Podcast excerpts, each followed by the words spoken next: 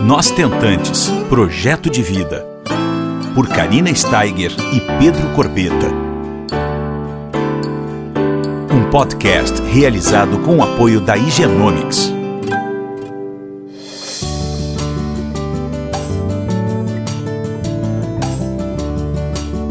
Olá pessoal, tudo bom? Como é que vocês estão?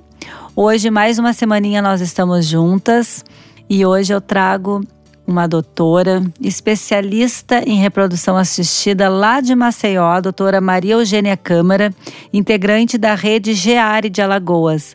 Tudo bom, doutora? Muito obrigada por estar aqui conosco falando de um tema tão importante que nós vamos abordar hoje, que é o aborto de repetição as causas, os tratamentos, todas as dúvidas que é muito, são muito frequentes nos nossos grupos de WhatsApp e da grande maioria das tentantes. Tudo bom, doutora? Olá, Karina, tudo bem? Primeiramente, eu quero agradecer o convite, viu, por você, que você me fez estar aqui hoje, participando desse projeto lindo que são esses podcasts produzidos por você e pelo Pedro.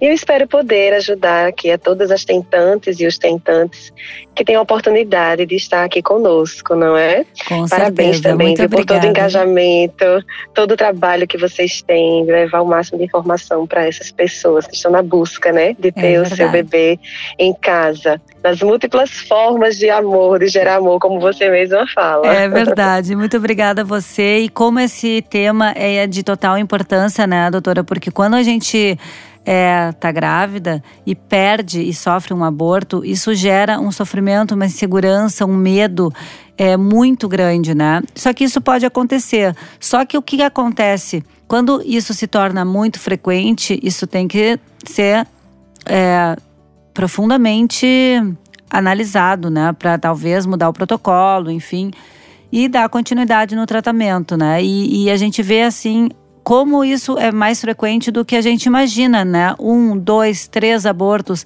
e a gente não sabe as causas e a gente fica muito, muito triste, muito insegura. Então, a importância de um diagnóstico preciso, né? Fala um pouquinho sobre isso conosco, doutora, Sim. com a tua Sim, experiência. é isso mesmo, Karina. É, essa é uma causa, é uma queixa, na verdade, relativamente comum no consultório. Hoje em dia, a gente sempre conhece alguém que teve uma perda gestacional, né? Uhum. Mas uma perda repetitiva, ela ah, acomete? É uma perda única, na verdade, ela acomete cerca de 20% das mulheres que engravidam hoje, independente de ser por ciclo natural, por gravidez natural ou por reprodução assistida. Mas é uma queixa comum no nosso consultório, é uma queixa, às vezes, que gera muita dúvida, na verdade, porque o paciente fica, às vezes, meio perdido, já que existem várias. É, uma interdisciplinaridade, na verdade, né, que podem cuidar das causas de abortamento de repetição. Ele não sabe se procura um ginecologista, se procura um especialista em reprodução assistida, se procura um hematologista. Então, isso também é importante a gente falar aqui para dar um norte e guiar essas pessoas né, que têm esse histórico. Uhum. Então, é, a gente sabe que, como você mesma falou, que o aborto ele traz sentimentos muito é, doloridos, né, muitos, muito ruins. Só sabe quem né, um aborto realmente sofreu, quem sofreu um aborto, né, só sabe quem passa, a dor que isso traz. É. E a gente, como profissional, está aqui exatamente para poder é, minimizar e reduzir um risco de acontecer um novo episódio. Então, o aborto de repetição, é, esse, essa denominação, ela ainda não tem um consenso no mundo.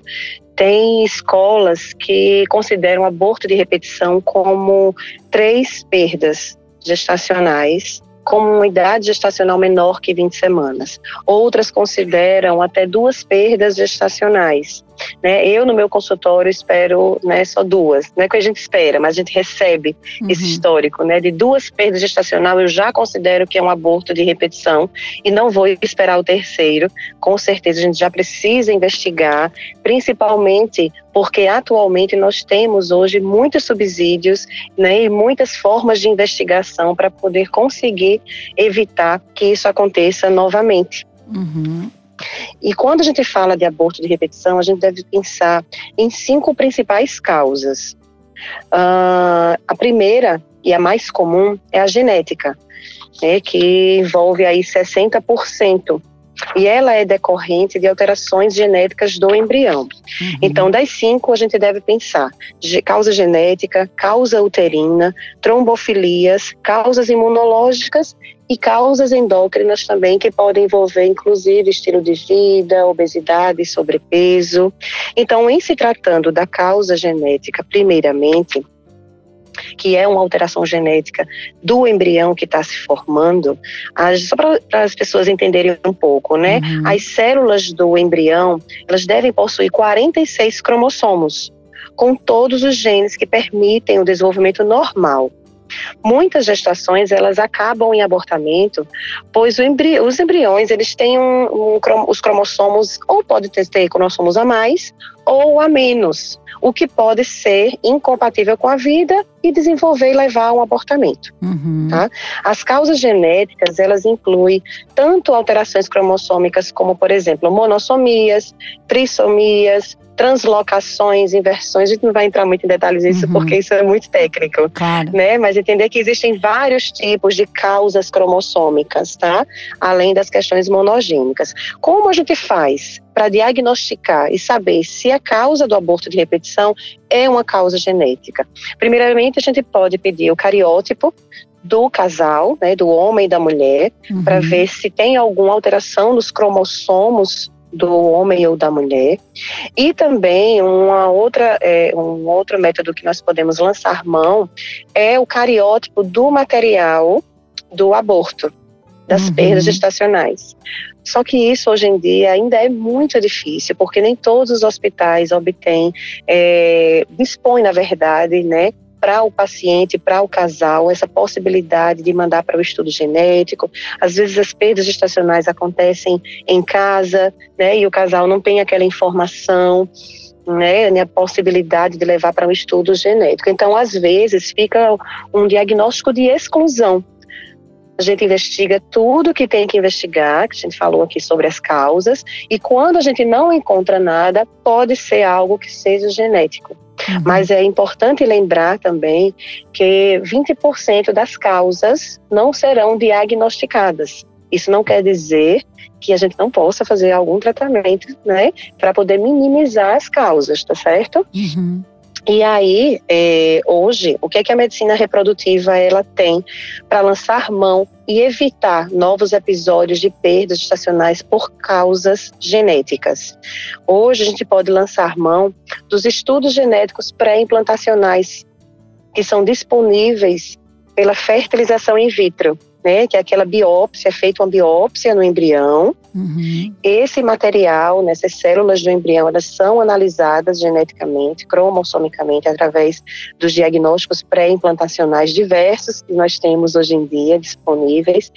E aqueles embriões que possuem algum tipo de alteração, mutações, translocações, eles não são transferidos para o útero da mulher. E aí a gente aumenta bastante a chance de sucesso nesse tratamento. Perfeito. Então, é, depois, né, pensando numa segunda causa importante de perda gestacional, nós temos as causas uterinas, tá? Ou seja, o útero, ele é o órgão que recebe o embrião. Né? Onde ele deve, é lá no útero que se forma a placenta, né? O bebê ele vai se desenvolver. Então, se tem algo no útero que possa dificultar ou uma implantação ou levar até uma perda gestacional, é, normalmente deve ser realmente avaliado antes para a gente tentar minimizar esses problemas. Então, como, quais são as causas uh, uterinas? Miomas, tá?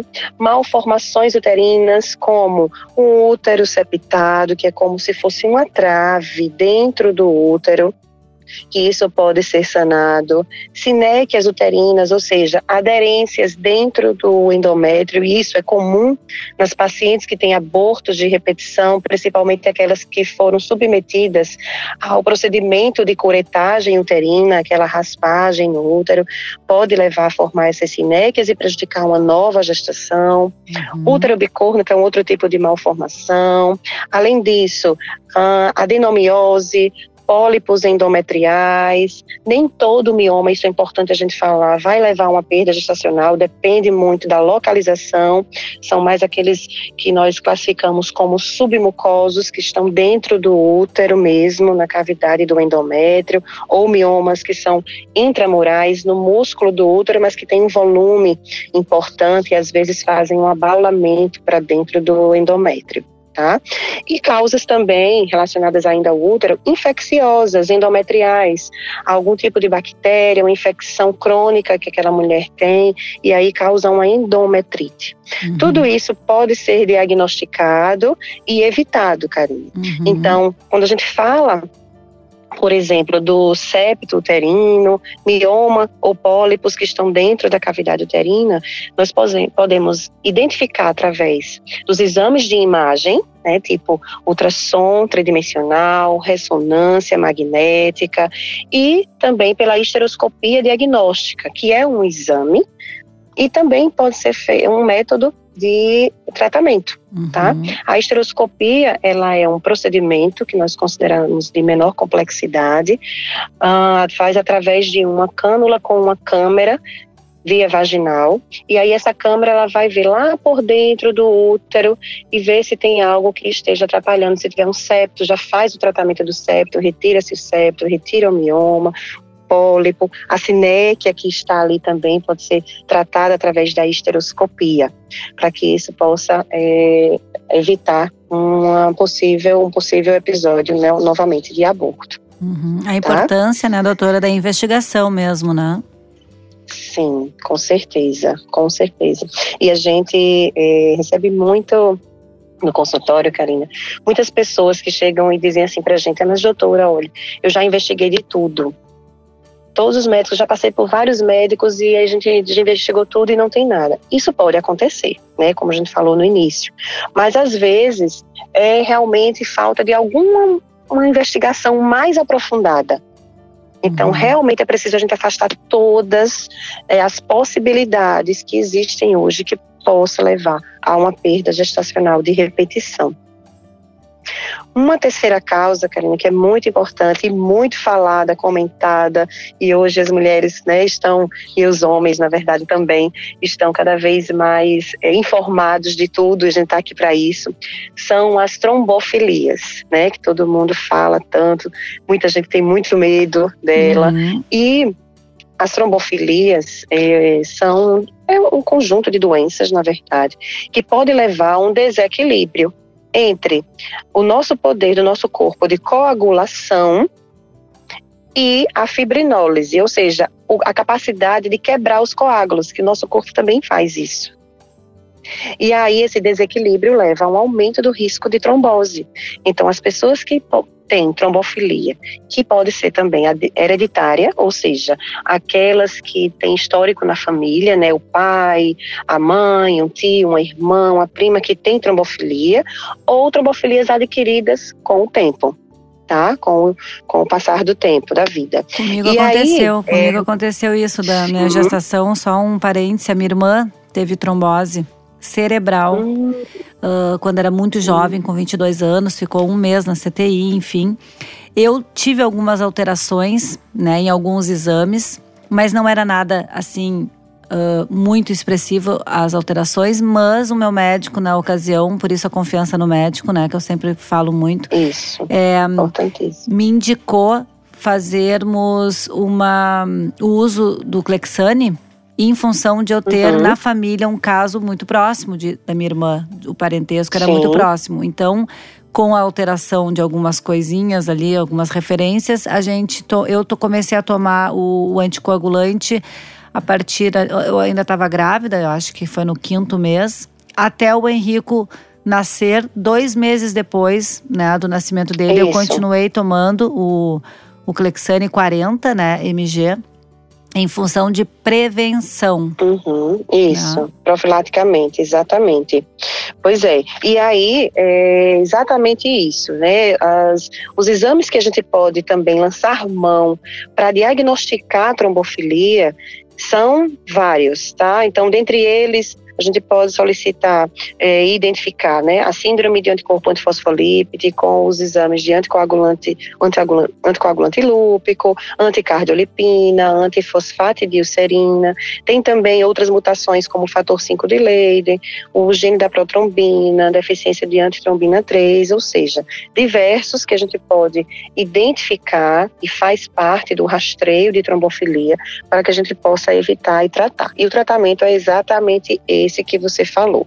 Pode ser desde algumas vitaminas também, como também o anticoagulante, né, a inoxaparina que você falou, ou até lançar mão de antiagregantes plaquetários, como o AS, por exemplo. Vai depender de qual fator que a mulher apresenta, né, e é, também pode ser usado já antes da gestação, existe indicação de começar só depois que o beta dá positivo, mulheres que precisam utilizar durante toda a gestação, como foi né, é, é, o seu caso, até o fim, depois também, porque o pós-parto ele é um, um, ainda um, um, período que a mulher ainda fica sob risco de ter algum evento trombótico. Então, as mulheres que identificam, que são identificadas com trombofilias, elas precisam realmente ter um cuidado para a vida inteira né? E diante de todos os fatores que possam levar ela a eventos, aumentar o risco de evento trombótico, como a gestação por conta do aumento dos hormônios, como uma viagem prolongada, uma cirurgia longa. Então, tudo isso é, é importante até para a vida da mulher, tá? Uhum. Uh, além disso, é, a mulher que tem trombofilia e que faz o tratamento é, reduz também o fato de ela ter algumas complicações na gestação como é, eventos trombóticos, como é, o crescimento restrito do bebê, partos prematuros, pré-eclâmpsias, que também estão associadas com alguns tipos de trombofilia. Então, isso é importante também. É, e aí, passando das causas de trombofilia, nós temos também umas causas, causas muito importantes relacionadas a causas imunológicas, que hoje é uma, um assunto que ainda também é bastante controverso, sabe, Karina? Porque uhum. é, dentro da reprodução humana, né, é, essas questões imunológicas, elas podem ser identificadas, porém, os seus tratamentos, eles ainda não têm uma base científica, é, vamos dizer assim, robusta, para mostrar que sempre que a mulher tiver uma causa imunológica, ela realmente fazendo o tratamento dessa causa imunológica, ela vai conseguir é, engravidar, levar esse bebê até o fim da gestação. Quando a gente fala de causa imunológica, só para o pessoal entender o que é que significa isso, o nosso organismo, por exemplo, é, existem aquela questão da nossa imunidade, né? Então, a, a causa imunológica do abortamento, a gente vai falar sobre um sistema diferente dos é, da autoimunidade, é a aloimunidade, tá? Ou seja, uh, o corpo, é, ele promove uma reação imunológica normal quando a mulher engravida. Né? A gente tem que lembrar que o embrião ele é formado por células do homem né, e da mulher. Uhum. Então, essas células do homem, é, o, o nosso corpo, ele entende como se fosse um corpo estranho né? Porque não faz parte do nosso organismo, das nossas células. Mas quando a mulher engravida, ela normalmente, a maioria delas, desencadeia um, um vamos dizer, uma chavezinha para que a gente não expulse aquele embrião, não identifique ele como um corpo estranho e aceite esse embrião. Tá? E algumas mulheres, essa chavezinha, vamos dizer, ela não roda, entendeu? E aí ela pode desencadear alguns tipos de reações no corpo que levem realmente a essa perda. E a gente fala sobre, por exemplo, a presença de células NK, uhum. e aí você pode né, fazer o tratamento das células NK. É, existem algumas vacinas, as imunoglobulinas, é, a gente fala também sobre as proteínas inibidoras do complemento. Existe um desbalanço aí entre a questão dos linfócitos T1 e T2. Então, existem alguns tratamentos hoje voltados para isso, mas a gente ainda não tem uma base científica segura para a gente é, poder dizer que fazendo o tratamento essa mulher vai engravidar. e vai manter essa gestação. Então, a questão ainda que é, requer ainda mais estudos, a gente precisa ver caso a caso, é uma questão muito individualizada e hoje realmente é, como a informação né, tá aí para todo mundo, é uma coisa que as mulheres questionam muito. Ai, doutora, e a celulose e tal? E a gente tem que entender que cada caso é um caso, às vezes, né, é uma mulher que já teve, por exemplo, um filho. Acontece também, Karina, de a mulher ter é, um filho já, né? E depois começar a ter perdas gestacionais. E normalmente, se ela tem tá com o mesmo parceiro, né? Provavelmente não deve ser uma causa imunológica, porque ela está se expondo ao mesmo parceiro, né? Às vezes acontece da mulher ter um outro relacionamento, né? E aí sim ela começar a ter perdas gestacionais, coisas que ela não tinha antes, né? Teve uhum. filhos e tal. Por isso que cada caso é muito, deve ser muito individualizado. É isso que eu sempre falo também, né, doutora? A importância das, da, das tentantes, de nós entendermos que o que funciona para uma amiga ou para uma pessoa próxima nossa não necessariamente funcione para nós, né? Porque a individualização do tratamento é dentro da reprodução assistida é um fator muito importante, né? É é fundamental, é uma coisa que a gente conversa muito. A gente não deve se comparar com ninguém, né? Porque cada indivíduo é único, né? A gente sabe que envolve muito, claro, né? Toda a ansiedade, a angústia de todo o processo, mas é, a gente deve sempre frisar isso, que cada uma tem o seu processo, cada uma tem a sua jornada para cumprir. Né? E cada indivíduo é único. Então, deve ser sim cada vez mais personalizado, até para que a gente consiga um potencial de chance de sucesso maior. Quando a gente trata de cada caso individualizado né? Não, não tratar de uma forma geral, e sim individualizada. A gente consegue um percentual de chance maior.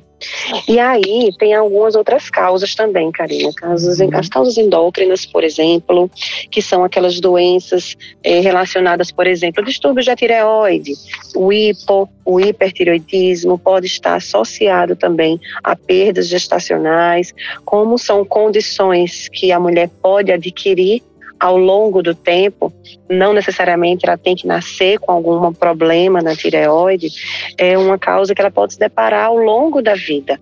Então, podem ser inclusive causas de abortamentos de repetição, que nós chamamos de secundários. Ou seja, às vezes a mulher já tem o filho, mas começa também a ter né, perdas. Então a gente também tem que pensar nessas causas endócrinas, diabetes, mellitus, uh, outras causas endócrinas que envolvem também o aumento do peso, o sobrepeso, a obesidade. Quando nós estamos acima do peso, encontramos um MC na mulher acima de 25, a gente já considera que essa circunferência abdominal ela está aumentada para aquela mulher, começa a produzir algumas substâncias no tecido celular subcutâneo, a gordurinha do abdômen e que podem levar a aumento do, das chances de perda gestacional, alterações de ovulação que também estão relacionadas com qualidade de óvulo e sim também ocasionar as perdas gestacionais. Então a gente uhum. não pode esquecer também, né, e tratar, melhorar o estilo de vida, perder peso, buscar uma alimentação mais saudável, e, e as causas também, é, que são as causas que a gente não consegue diagnosticar.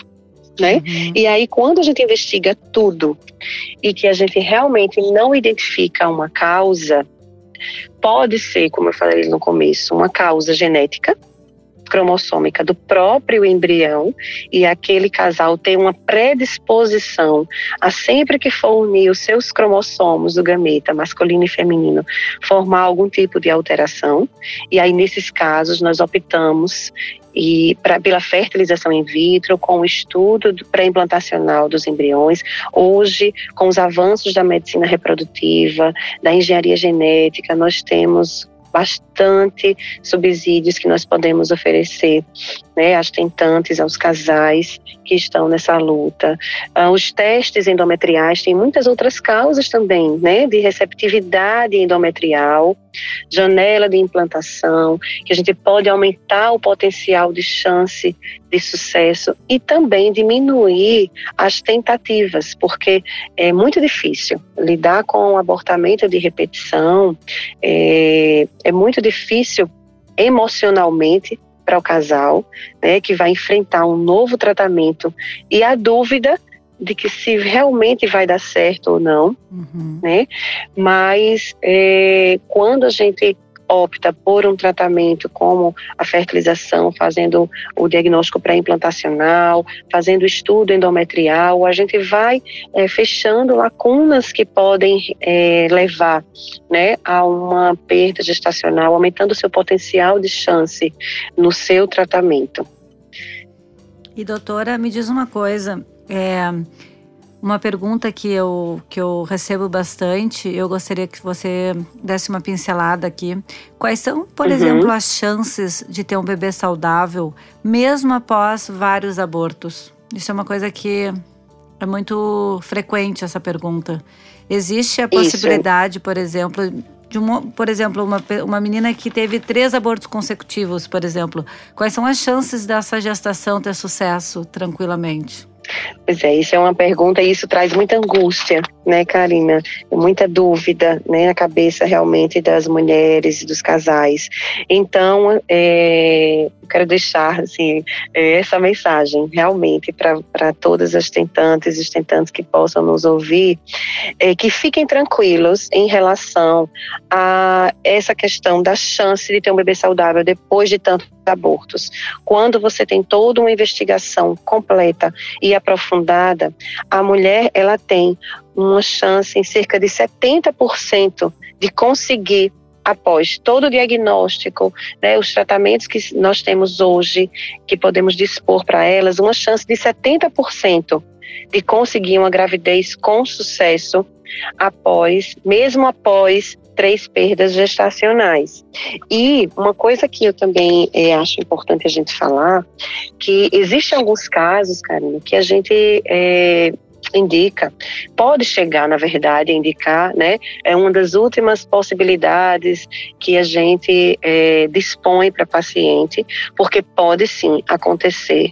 Existem casos raríssimos que a gente pode se deparar é, em, com, com realmente um aumento da chance da falha de implantação desse embrião. Estudou tudo e mesmo assim o endométrio que não é um endométrio né, é, é bom devido àquelas sequelas durante a vida que ela já sofreu.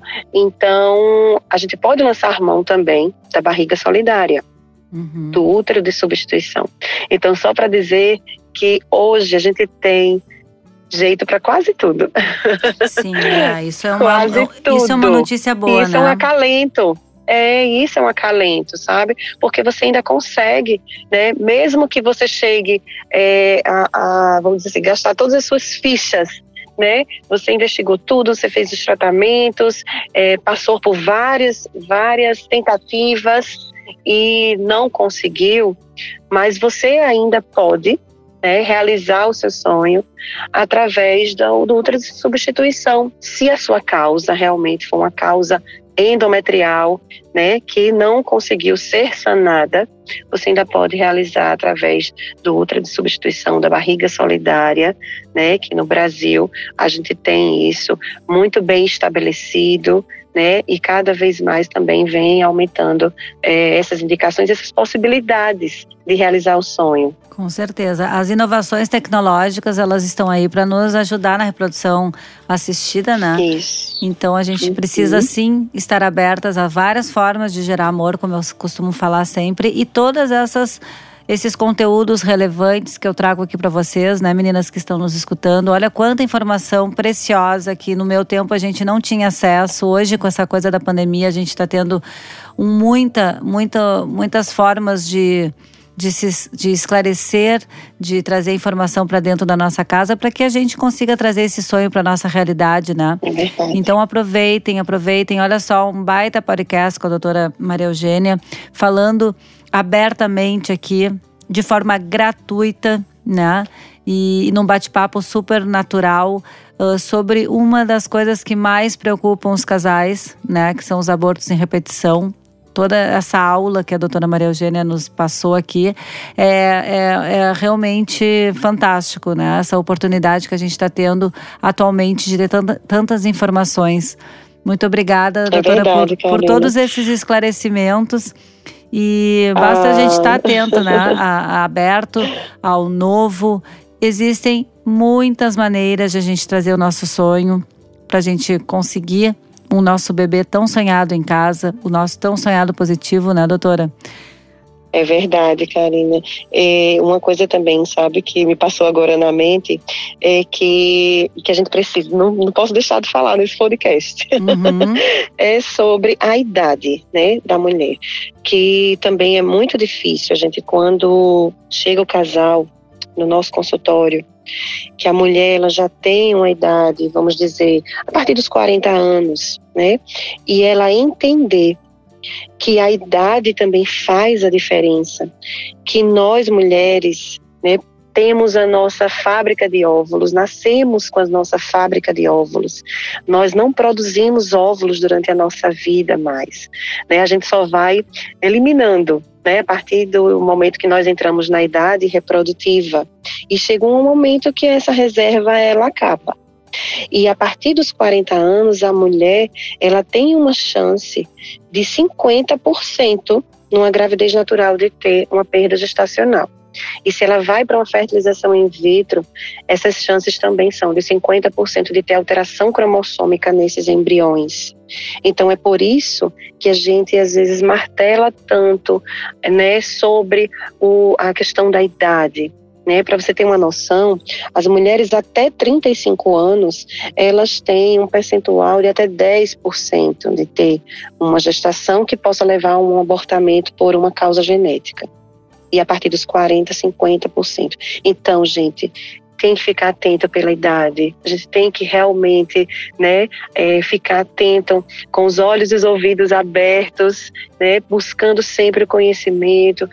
Bateu os 35 anos, eu não estou ainda pensando em engravidar, não está sendo o meu momento, por N motivos pense em preservar a sua fertilidade, congele os seus óvulos, busque informação, procure saber como funciona, que hoje isso também é tão acessível, né, para a gente, é possível e tenho certeza que não, você não vai se arrepender. Com certeza, vamos construindo a nossa rede de apoio, né, doutora? Não tenha é dúvida.